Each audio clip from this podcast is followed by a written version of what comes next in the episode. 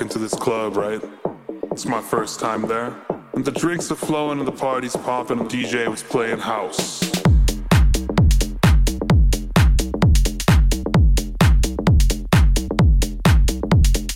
No, I don't know anyone at this party. I only got one friend that brought me here. So I'm following him to the backstage. And there are all these randoms surrounding the DJ, taking their pics, stealing their drinks. And there's all this bullshit small talk. I gotta introduce myself. Like, where are you from? Where am I from? All of that nonsense. The second somebody finds out that I'm from India, they gotta be like, Oh my god. I love Indian food. I love chicken tikka masala. and I'm just like, uh, okay. I don't give a fuck.